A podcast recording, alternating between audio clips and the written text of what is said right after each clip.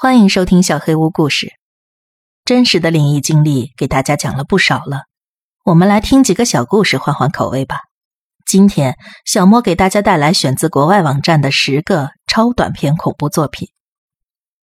第一个故事，他与恶魔做了交易。你今天来到这里，是因为你渴望去犯罪，但是你需要一点额外的帮助。对吧？是的，先生。男孩结巴的回答。但是我我不想出卖我的灵魂。我明白了。嗯，不如我们来玩一个游戏吧。男孩紧张了，他显得意志薄弱，并且脸色苍白。那是什么意思？给我三次机会。去猜你身上的罪是什么？如果我没猜中，那你可以得到去实现它的能力，并且免于承受过程中的一切困扰和后果。但如果我猜中的话，那我们就会一起得到彼此想得到的东西。你觉得如何啊？男孩想了想，嗯，成交。太好了！魔鬼开始凝视男孩的双眼，他在里面嗅到了渴望与欲望。他在男孩的心中发现了一个女孩。哦，我猜中了，你的罪一定是色欲，这没什么好羞耻的。我不，你猜错了，你感受到了我的寂媚。但不是你想的那样。原来不是啊！哈哈哈哈那我再猜一次。男孩已经提供了一个线索，不论如何，都跟他的继妹有关系。啊！我感受到了恶劣的事情，一些非常肮脏的。嗯。所以你确定不是色欲吗？那我想，一定是愤怒吧。嘿嘿嘿嘿，那是我个人最偏好的。不是，男孩打断了恶魔，有点难为情的样子。也不是愤怒。现在恶魔必须承认，他紧张了。在七宗罪里猜三次，这通常只是一个简单的游戏。眼前这个孩子很明显充满了暴力倾向与堕落的特质，但他心中的那宗罪到底是什么呢？嫉妒？不对，他显然遗漏了些什么。那个男孩的眼中明明有那么深层的渴望，到底是什么呢？等等，恶魔注意到一宗他遗漏的罪了。那个男孩是如此的，如此的。饥饿。第二个故事：坠落者。最近几年，有些人开始从天空上掉下来，他们身上没有衣服，坠下时总是裸体的，并带着僵硬的笑容。刚开始只有几个人，但是后来数量不断增加，数以百计的坠落者在同一时间落下，压毁车子、房子。造成高速公路瘫痪。在研究之后，我们发现一个奇怪的事实：坠落者们是人类，但是缺乏血液、肠子，甚至心脏。但没有人能解释他们脸上为什么挂着令人毛骨悚然的笑容，也没有人能解释他们从何处来。一个来自哥斯达黎加的女性发现了最惊人的进展：她发现其中一个坠落者的尸体是她一个死去的远亲。一个在她还是青少女时就死去的远亲，在那之后，越来越多坠落者的身份被确认，开始借由视频辨别出自己的亲人，并且重新过来指认他们，堆起他们的尸体，重新火葬。但是，没有人真正知道他们为什么会从阴间被送回来，并且从天空坠落。最可悲的是，在安葬好尸体之后，没多久。同样的尸体又再次从空中跌落，人们完全无法摆脱这个恐怖的循环。甚至开始有人被高速坠落的尸体压死。很快的，这些被压死的人们也开始从天空上坠落。一个坠落者撞上了我母亲的车，将车子压毁，他就这样死在了车内。在那件事发生的一周之后，新闻报道有一个坠落者撞上了飞机的玻璃窗。借由新闻画面，那是我这一辈子第一次看见我的母亲笑得那么开心，第一次。人们说，当地狱人满为患，死者会从地底爬出来，重返人间。所以，如果是同样的状况发生在天堂呢？第三个故事，稻草人。要做好一个好的稻草人，真正的关键是填料。诺玛知道这个道理，因为他妈妈是这样告诉他的。他的妈妈几乎永远是对的，就像当他说会下雨的时候，总是会下雨。正如他妈妈也曾经告诉他，沃尔特不会是一个好农妇。妈妈是对的。当他妈妈告诉他，一旦沃尔特意识到自己不善于农作，他就会成为一个酒鬼。天哪，妈妈又是对的，但妈妈真的知道沃尔特会变成一个糟糕透顶的酒鬼吗？嗯，他没有说出来。但有一件事，他的妈妈绝对错的离谱。诺曼光是想到这一点，就忍不住开心的大笑。他不会离开我。他将更多的干草塞进了沃尔特的工作服中。第四个故事，收银员。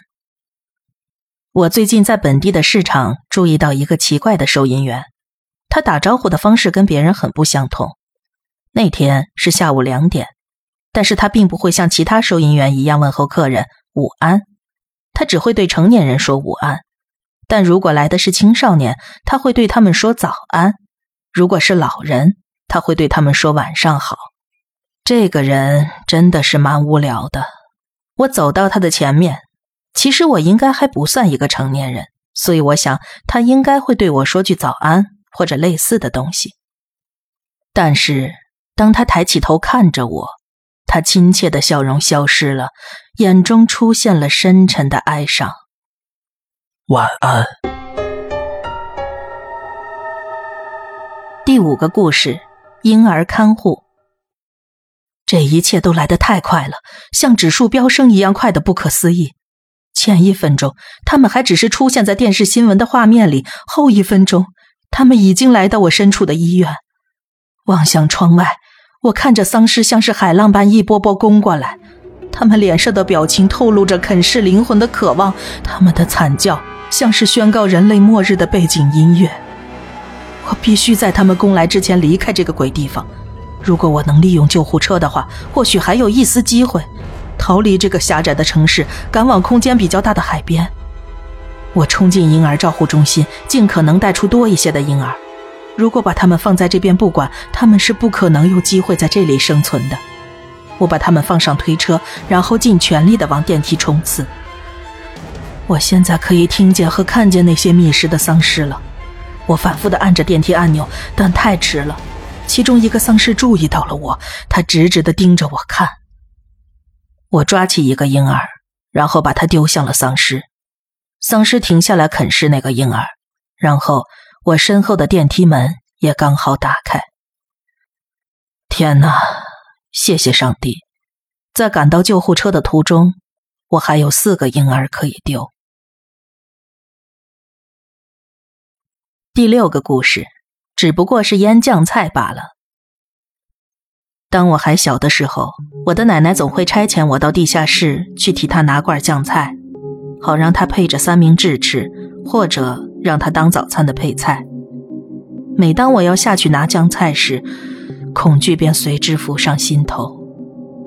那一长排冰冷的罐子里装满了一堆东西，里面的东西从一开始的新鲜，到最后变得干瘪。看起来骇人。这些酱菜不是在装满盐水的罐子里无意义的漂浮着，就是如粘稠物般被塞进罐子里。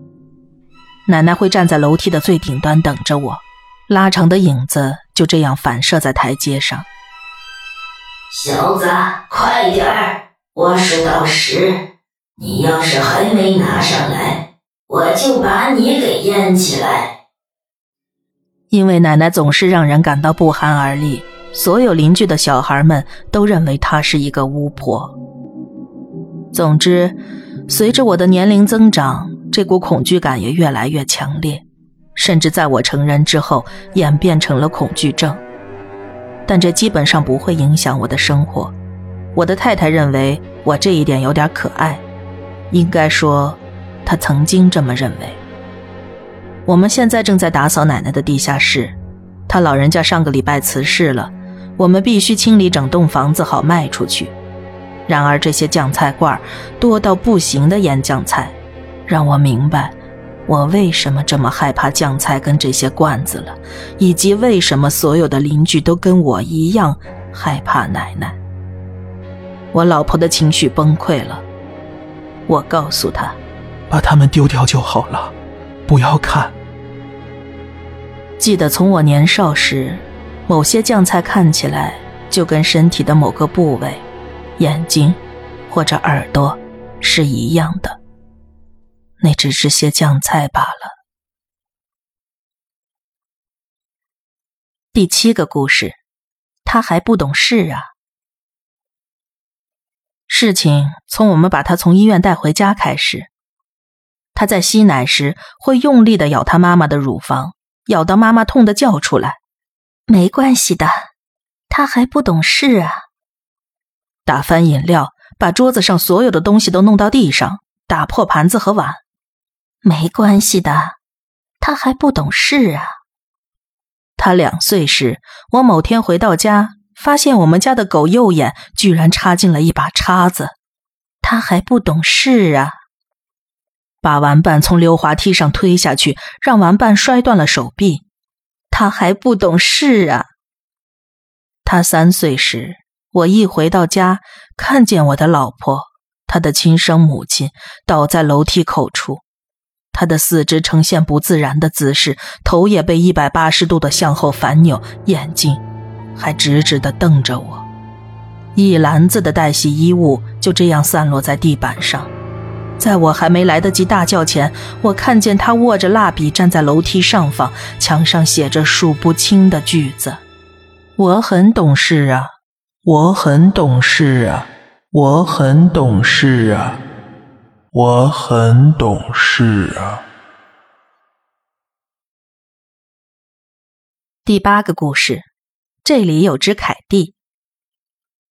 我过着梦幻般的完美生活，亲爱的丈夫，两个可爱的小孩，还有一间在乡间的美丽房子。我们甚至曾经养过家庭宠物，叫做山姆。但是我的丈夫因为山姆咬了小孩而把他安乐死了。尽管如此，我们还是很想念山姆。有一天，我丈夫带了一只流浪狗回家，它散乱的黑色毛发满是脏污，看向我们的眼神充满着恐惧。看我找到什么了？我丈夫面露喜色，为带进我们质朴房子里的肮脏生物而感到自豪。哦，我们能养它吗？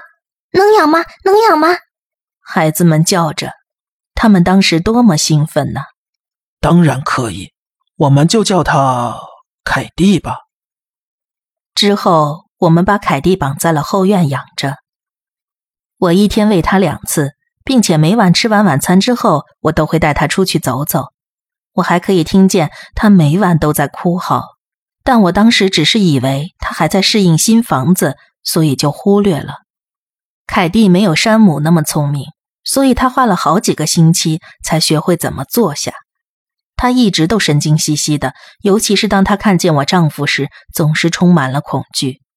他一定是被男人虐待过，丈夫耸肩说道。过了一段时间之后，凯蒂总算变得顺从多了，而且也学会了一些基本指令，像是坐下、等待、翻滚。而我就会赞赏他是个好孩子。看来现在我该教他一些新的东西了。说话，我坚决地说，手里拿着诱惑凯蒂的零食。我发出一些低沉的吠声，去指示他应该做些什么。凯蒂变得越来越焦虑，并且开始发出呜咽。说话，我又讲了一次。短暂的思考之后，他终于发出了声音：“我、我、我、我、我、我不。”凯蒂小声的说着，声音在颤抖。坏孩子！我严厉的呵斥他，把报纸甩到了他的脸上。你应该要汪汪叫。第九个故事，忽视他。我正在跟我的朋友珍妮讲电话，我正在抱怨我们共同的朋友。我再也不能忍受海伦的愚蠢了。每次我看到他，他都在说蠢话。比如说呢？比如说昨天他告诉我鹿不存在。什么意思啊？鹿？鹿啊，一种动物。我提到了鹿，但是海伦告诉我鹿不存在。我想，也许因为海伦会怕鹿，所以他以为只要忽视他们，他们就好像真的不存在一样。我从来没有听到过什么生物叫做鹿。突然，有一个想法从我脑海里闪过，我感到了一股寒意。电脑就在面前，我决定搜索一下。我在网上到处找不到鹿的相关资讯。我查了线上所有不同语言的字典，完全没有“鹿”这个词的出现。我该走了，海伦就在我家门外。既然你这么不喜欢他，我以后会叫海伦忽视你的。不，等等！我对着电话尖叫，但是只听到了珍妮挂断电话的声音。第十个故事，Josh 走左边。如果你正在读这篇笔记。我很遗憾，我想你是落到了跟我同样的处境。那个自以为是的人渣迷晕了你，然后把你丢在这个地下墓穴里，只留着蜡烛给你找出路。不知道他对多少人做了这件事情，应该很多，不然他何必花那么多时间建造这个墓穴呢？他说，这个地下墓穴是个迷宫，而每个转角。都被设了一个死亡陷阱，但他保证有一条安全的出路。如果我够幸运，就可以猜对所有的路。我不是个幸运的人，我只是一个在这里度假的艺术系学生。我想，我是没有办法活着出去了。但我希望有人可以成功。我要报仇，你一定也是这么想的。所以，让我们来互相帮助吧。我手边还有我的写生本和铅笔，在每个岔路之前，我都会把我走的方向写在本子上，并把它留下来。如果我活着走到了下一个岔路，我就会回来，把写着方向记录的页面撕下来，留在原地，带着写生本往前走。如果我没有这么做，那下一个人就走另一条路，继续我做的事情。最后，靠着我们留下的面包屑，总有一个人可以逃出升天，去报仇。找到那个人渣，为所有无法离开这里的牺牲者报仇。我的名字是 Josh，我走左边。